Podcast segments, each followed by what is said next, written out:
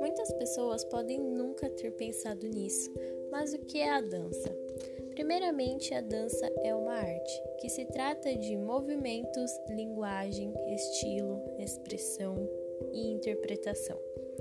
E o que é um palco para um bailarino?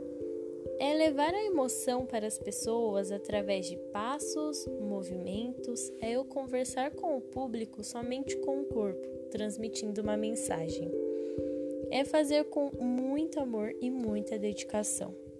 Mas não basta só a dança, a movimentação.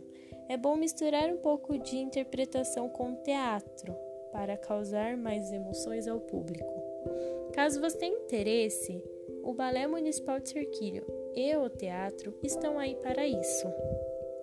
E as matrículas acontecem todo começo de ano. Para isso, eu vou deixar a página da Estação Cultura e da Prefeitura Municipal de Cerquilho para vocês acompanharem e ficarem por dentro.